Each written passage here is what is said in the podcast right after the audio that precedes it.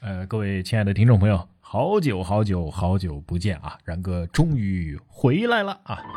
大半个月没出门了，大家肯定都憋坏了吧？今天你复工了吗？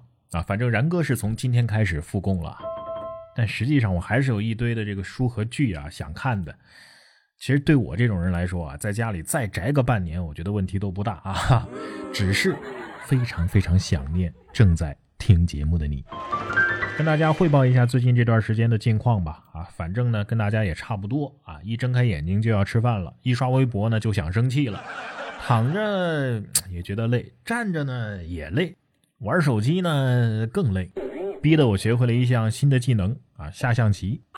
连爸妈呀都改了口头禅了啊，从明天就给我滚出去啊，变成了疫情结束就给我滚出去。可是当长辈意识到一件事情有多严重的时候，他们就离传谣不远喽。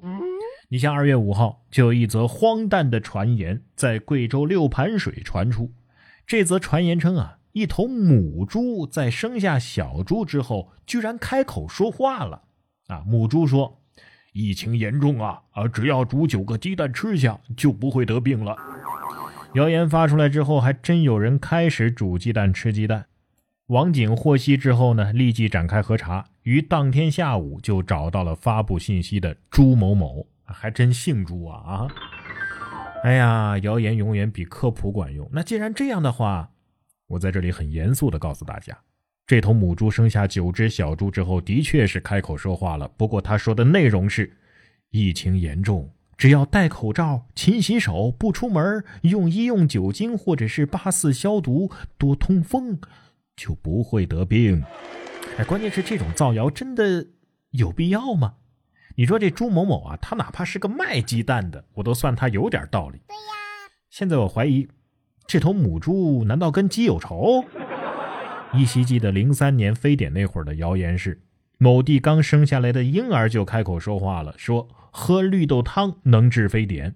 嘿，现在啊，绿豆汤改成九个鸡蛋了，这是消费降级了。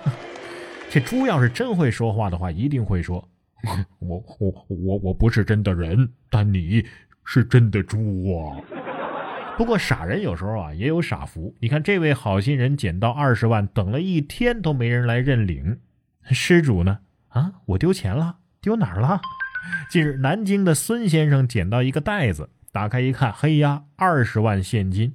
他在原地等了一天，也没人来认领，于是报了警。二十号，失主李某终于现身。原来啊，当天他自己喝醉了酒，弄丢了钱，压根儿就没感觉。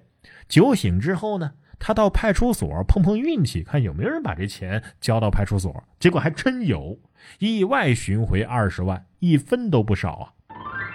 酒醒之后到派出所碰运气，这位，您真是心大呀！反正我的经济能力是不允许我这么任性的，因为。没钱可丢，而且疫情期间也不让出门啊，就算是丢也只能丢在自己家里，是吧？哎，不过一定要出门的话，各位还是要做好防护。哎，像这样多一层防护，嗯，终归是好的。说的是广州的一些乘客啊，头戴水桶坐地铁，里边还戴了口罩。近日网传广州地铁有多位乘客头戴塑料水桶乘车，经地铁工作人员确认。此事属实，几位乘客在里边佩戴了口罩之后，外边还套个塑料桶。但是这么做呢，也没有违反地铁方的任何规定啊，所以能够正常的坐地铁。呃，至于带塑料桶是否有防护的作用，不知道有没有专家出来判断判断啊？反正防不防毒我不知道啊，肯定能防豌豆射手。是的，没错啊，在家里待着没事我把以前玩过的游戏挨个都玩了一个遍。还有神庙逃亡，大家还记得吗？哈哈，哎，但即便是这样，我还是不知道啥游戏能连续两个小时被坑啊！说疫情期间，女孩宅在家里玩手游，嫌队友太坑，捶墙，吓得邻居报了警。二月二号，山东德州民警接王先生的报警，说邻居家呀不时的传出尖叫和捶墙的声音，持续了两个多小时。民警赶到，一名拿着手机的女孩打开了门。经过了解，女孩是因为疫情不能出门，独自在家玩游戏太投入，影响了周边的邻居。你这是在拍打墙壁鼓励队友？拍打墙壁，怕是想锤死队友吧？啊，感觉邻居也是好心啊，万一你们这儿在家暴呢？对呀。同样是受疫情的影响，一位清华的博士因为疫情无法返乡。只好宅在家里给猫讲函数。二零二零年一月二十六号，宅在家里好几天的李先生终于对猫下手了。清华大学计算机系博士五年级的他，开始给宠物讲起了函数，一口一声的“儿子看黑板”，昨儿你还答对了呢。好，你听懂了。那 温柔又耐心，也让人是忍俊不禁。感觉这只猫今年可以参加高考了。猫心说了。